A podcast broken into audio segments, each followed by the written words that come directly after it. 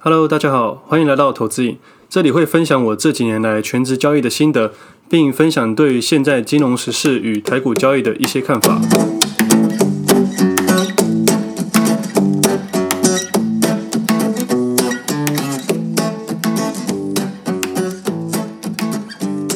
今天时间是十月二十六号星期一，这是我第三十八集节目，我是魏德。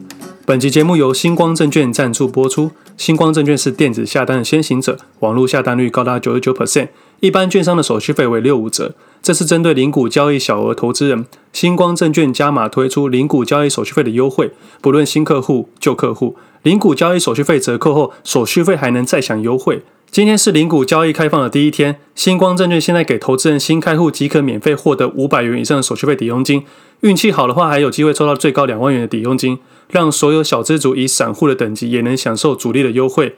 立马点击以下的官网拿到主力优惠吧。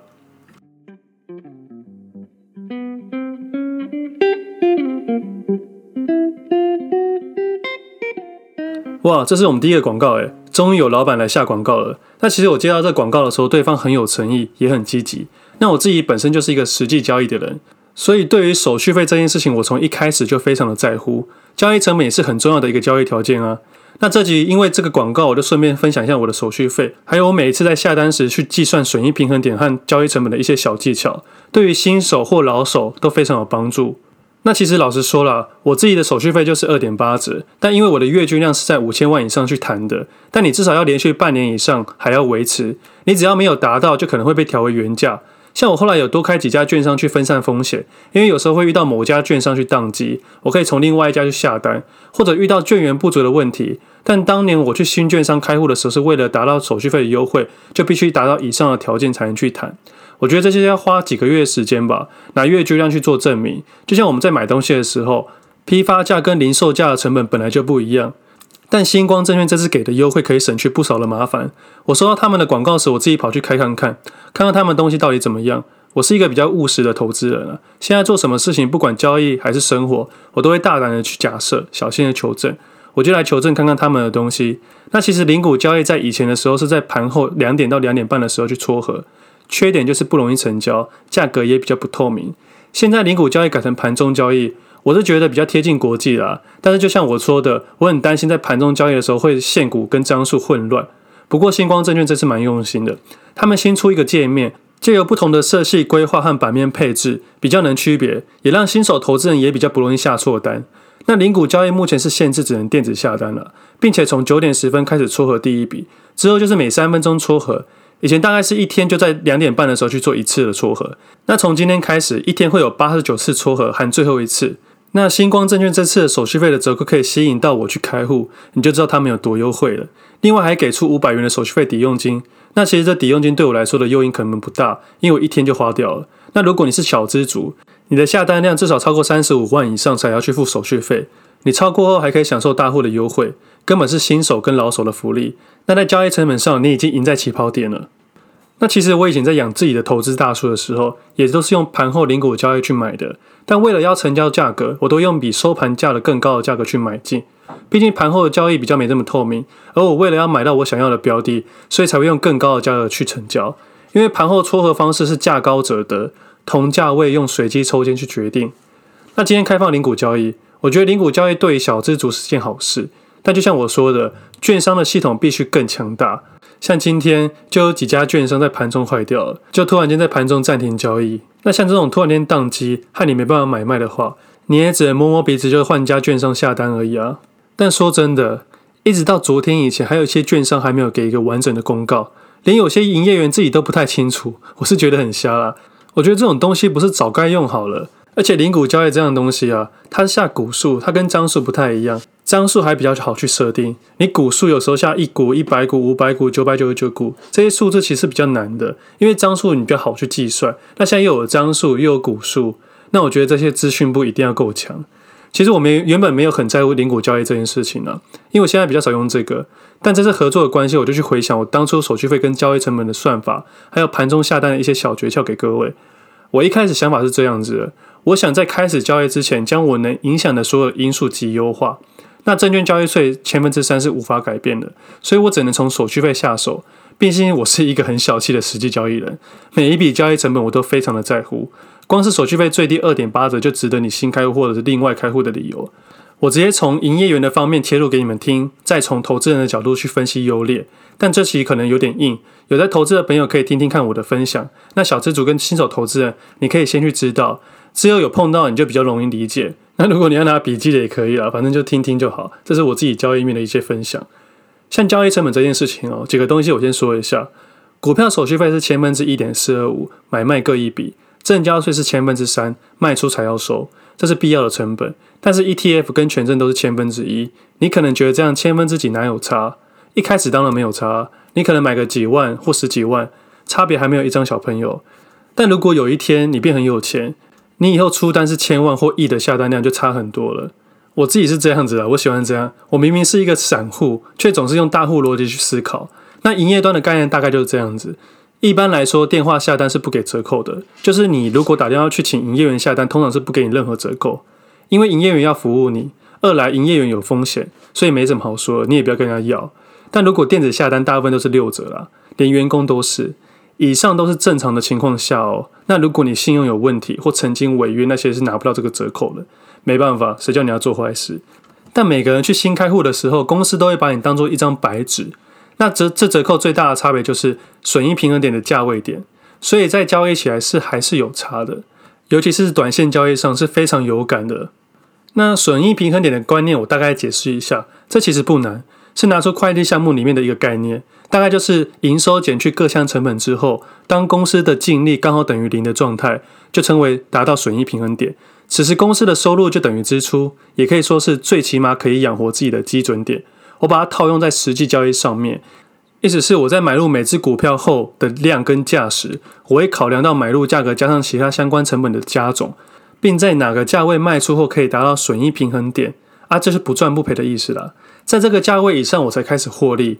那其实台股的各价格区间跳动值不太一样，有十元、五十元、一百元、五百元和一千元都不一样。但目前台股还没有破万的了，所以我看证交所应该还没把它列入进去。看未来有没有可能破万，我们再来讨论就好了。那我有一个在盘中大概的快速算法，就是你买进的价位乘上一点零零七，就能超过损益平衡点了。那大概就是三到五个价差点就可以达到。但如果你有手续费折扣到二点八折的话，你只要乘上一点零零四就可以了。大概只要一到两个价位就可以达到。那为什么是一个范围呢？因为台股价格在每个范围上的 tick 是不太一样的，所以我才会说是一个范围。所以上面给的算法只是初估。那这样的话，实际上会差多少呢？比如说你买入一张一百元以上的股票，每一次的跳动点为零点五元，等于一个跳动点为五百元，就等于每下个价位就是以五百元起跳。所以一百元的下个价位就是一百点五，接下来一百零一，再来一百零一点五。如果你手续费比别人优惠的话，你一百块买进，一百点五卖出，你就有一点点的获利空间了。那如果再配合期货、权证等等的工具去交叉搭配，你就知道有多可怕了。市场上主力们都会用这个优势，只有老人家还在电话下单，这是我们年轻的优势。我在当年就发现这个问题了，所以我也很努力达到这个优势。但我不是主力哦，主力会更划算，我只是一般的小散户而已。因为这对于短线交易是一个很重要的一个部分。那你想哦，光是一般的简单买卖就比别人划算了，但当然胜率就高上许多了。我之前聊过，曾经有个大客户靠手续费退回，就是靠利用这种价差交易，意思是他只要在一个月账上只要损益平衡点以上进出，不赚不赔，基本上就有手续费退回的佣金了。一年的手续费退回很有可能就是百万几跳，代表他们只要在市场上不赚不赔，就有手续费可以退回了。但我在这边特别声明哦，要达到这个状况。不是乱下单就可以达到了，这都是别人十几年的经验，或是累积很多的观念，才有可能达到像他们一样的交易逻辑。当然风险也是，所以散户们听听就好，不要直接开户就下个几千万，这是人家的优势，别人也承担相当程度的风险。那他们一进市场就比别人优势，主力手续费绝对比菜鸡还要再低，而且这是他们一定会去谈的。我也直接讲白，要谈到二点八折以下手续费的人，在这市场上年均量至少要二十亿以上才有机会谈到。那我以我自己的例子来说，我当年离职前也是都是六折了。后来因为下单量达到月均量五千万以上，我才去跟公司去谈折扣。我算给你们听，比如我一个月下单量为五千万元，没折扣的手续费一个月要缴七万一千两百五十元，加上证交税七万五千元，等于一个月快要花十五万的交易成本。那如果改成二点八折呢？手续费会变成两万元。而我那时候选择了权证交易，所以证交税是千分之一，证交税变成两万五千元。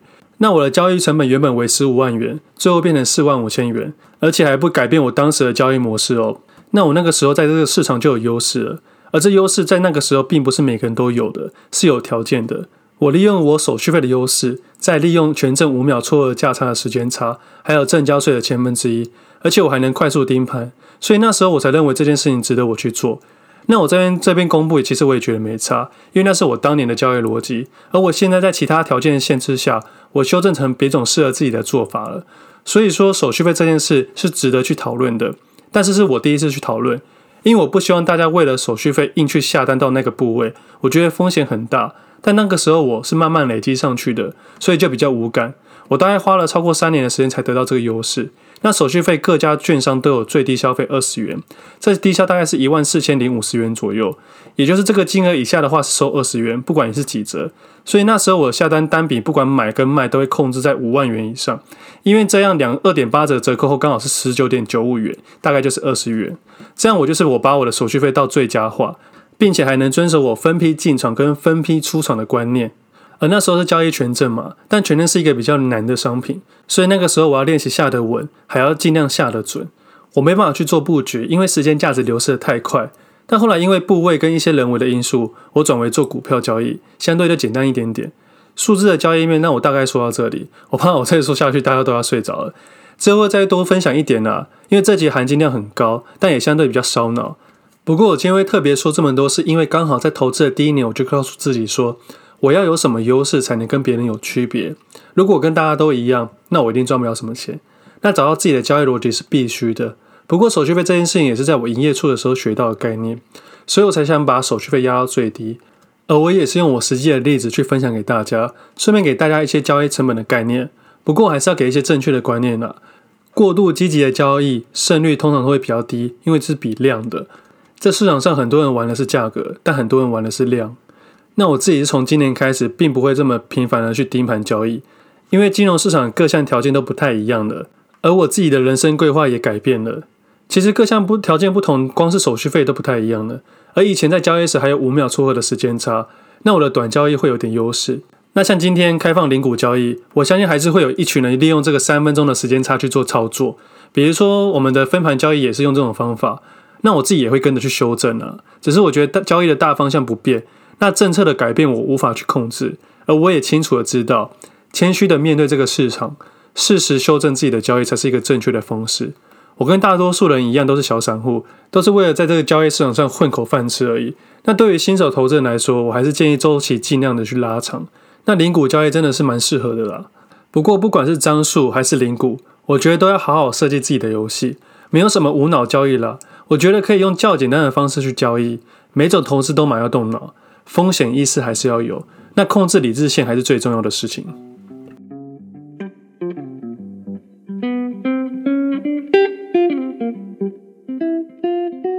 那接下来来回答一下 Podcast 底下的留言吧。第一个问题是可以教学短期交易的方法吗？嗯，我觉得短期交易是有点难用说的去解释了，因为设定的条件都不同，而有时候没什么行情，也没什么好说的。有找到自己有趣的或是比较能解释的，我会在我 Facebook 上面用图文去分享。那前两周我用布林指数说了两个例子，一个是大盘的，一个是华邦电。很幸运的是，这两周华邦电涨了三十 percent。详细内容与时间轴都在 Facebook 上面。会发表是因为有人说不要总是给失败的例子，但其实成功的例子也是有啦，只是我比较少去讲而已。我都会拿自己失败的例子去检讨。我觉得交易是这样子，赚钱就赚钱。赔钱才值得去讨论跟检讨，我才所以我才会变成这样子。所以听说华邦店接到苹果的单，我也是昨天才看新闻才知道的。我根本不知道，我也觉得新闻看看就好了。会注意到它是因为九月二十五号大跌的隔天，它直接反转带量创高。不过那几天也有几只个股表现很强劲啊。不过我不可能全部都买啊，所以我只挑我有兴趣的。那我在九月底的节目中有提到，像这种大跌后表现强劲的股票都可以去注意一下，再开始设计自己的游戏。我各平台都可以去追踪呢，因为每个地方表达的东西不太一样。那我之后有考虑用一个平台整合这些东西去讨论。我想要多一点文字跟图文去表达才有意义，但可能要给我多一点时间去想想吧。有时候自己的交易自己知道，但如果要分享出去并转换成大家都听得懂的话，我觉得蛮困难的。我记得以前高中的时候啊，会计课我自己写考卷都很 OK，但是之后会计老师叫我上台去教同学，我上台后解完脑袋一片空白，接着大家问我一大堆问题，我根本都没有想过。其实我有想过，我也不知道怎么去解释给他们听。从那一刻我就知道，题目懂归懂，但是要教会另外一个人是另外一回事，而且很伤脑。所以再给我们点时间吧。下一个问题是，大大好，想询问回测的时候大概会需要多久的时间才比较可靠？我觉得这个问题我在交易前就有想过了。我觉得回测这件事情有点悬，因为行情背景概念都不太一样，你很难用一套标准去做回测。你即使回测了，条件不同也不具太大的意义。假设以统计学的角度去看，母体抽样的话，也要同样的条件去设计，这统计才有意义啊。比如说，大家常常说总统大选做过后是涨还是跌的几率，我觉得那根本没有意义。样本数这么小，台湾历史以来民选的总统也才几次。我不懂这是有什么好讨论的，但回撤这件事情，我觉得还是有一定的参考性。但时间我无法确定，我自己是花上几年的时间去土法炼钢去回撤。那这件事情行不行，我也没办法确定。我反而觉得慢慢去修正自己，才不会被市场给淘汰。第三个问题是，请问一个月多出来的钱，以万为例，五分之一是多少部位？这应该是我之前说过的短线交易概念吧？但如果你只有一万的话，我觉得应该只能先存钱，你就不需要想这么多了。你分批分档布局，慢慢存钱就好了。毕竟市场是很真实的，资金不够也只能慢慢存钱。不要听外面黑心老师说一万翻到百万这种瞎的事情，如果有，也不可能在一个月或半年之内发生。所以资金不足的人可以慢慢去买股票，小资族可以透过零股交易去买卖股票。第四个是有没有初学者推荐的书？其实很多人问过我这个问题，但我说真的，市面上有好的书是没错，但是我不知道您的初学者是什么样的程度。比如说你是完全门外汉，可能连获利是怎么算都不知道；还是你是台大会计系毕业，但是没有接触过股票的人，这两种在交易市场上都是初学者。我我觉得能看的书也不太一样。像前阵子有书商问我有没有兴趣出书，我说有啊，他就不理我了。我觉得可能是因为他觉得我的书一定卖不好。好啦，初学者可以先看看投资瘾的 IG，里面有一百多则的内容。之后我可能会弄一个地方整合所有东西分类给大家去好吸收。那剩下的大概都是给我的回馈，我每一则都有看，感谢各位给我的回馈。之后有问题也可以给我评价或留言，给我回馈也可以啦，这是我们最大的动力。喜欢的话可以帮我分享给其他朋友。那我们的问题先回答到这里。那今天的内容比较实际面。前几天我去参加一个小聚，演讲者是报道者的主讲者，他提到说，他将艰难的内容整理成大家听得懂的话，是这他们正在努力的事情。我记得投资瘾的刚开始也遇到一样的问题，一开始给的太生硬。但不可否认的是，投资也是一门专业。那出社会的我，只有单纯在做交易而已。对于表达、媒体、教学、分享，都是生涩的。我也慢慢的正在学习。最后，我依然要说，任何实际面的交易都要有理论的基础。手续费表定是这样没有错，但实际面还是会有区别。然而，在实际面交易上，除了价格以外，我们还需要考虑到量，还有流动性等等的问题。不过，对于小资族来说，不需要烦恼到这么后面。因为正常来说，我们不会遇到这种状况，也不会遇到这么后面的问题。但如果现在有优惠，你可以先把它弄起来，以后就可以省掉很多麻烦了。最后再借我二十秒的时间，听完重点整理。那我们今天先到这里，我们下次见，拜拜。要多少钱才够投资股票？零股交易让股票化整为零，小钱就可以投资，开启通往梦想的大门。有梦就够。星光证券，小额投资更便利。电子下单的先行者，星光证券。